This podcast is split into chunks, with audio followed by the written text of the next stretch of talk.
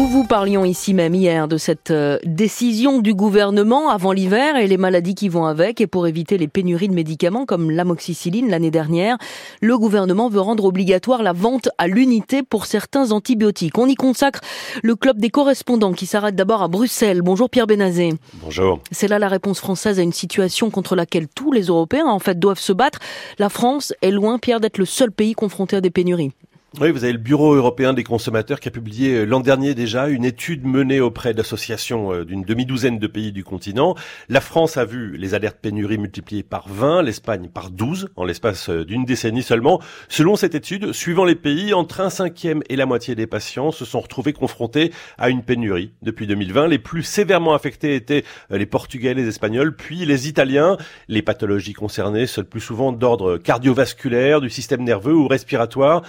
9 cas sur 10 au niveau européen, il s'agit de médicaments considérés comme essentiels ou d'intérêt thérapeutique majeur.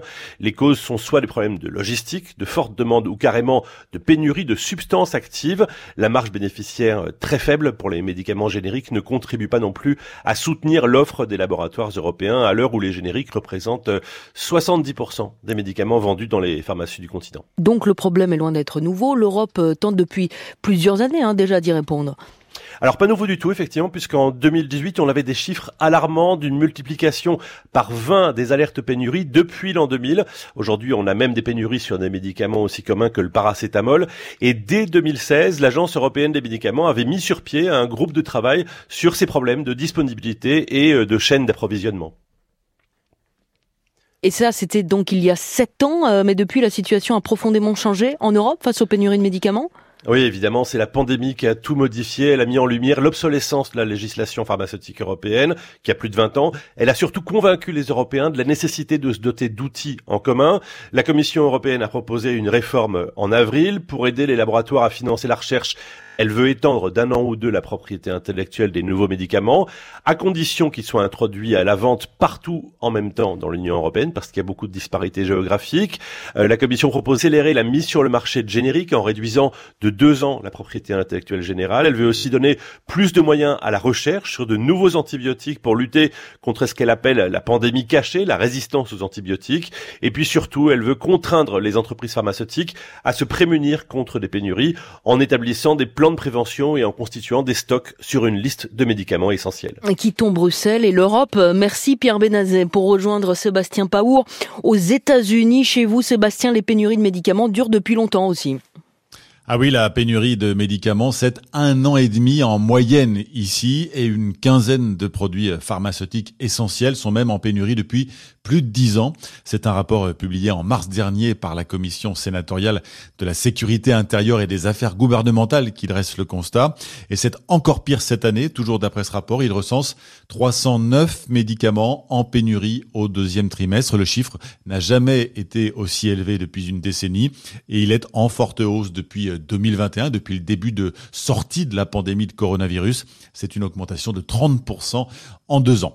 Dans le détail, près d'un tiers des 1100 pharmaciens hospitaliers du pays ont déclaré avoir dû rationner, retarder ou annuler des traitements à cause des pénuries.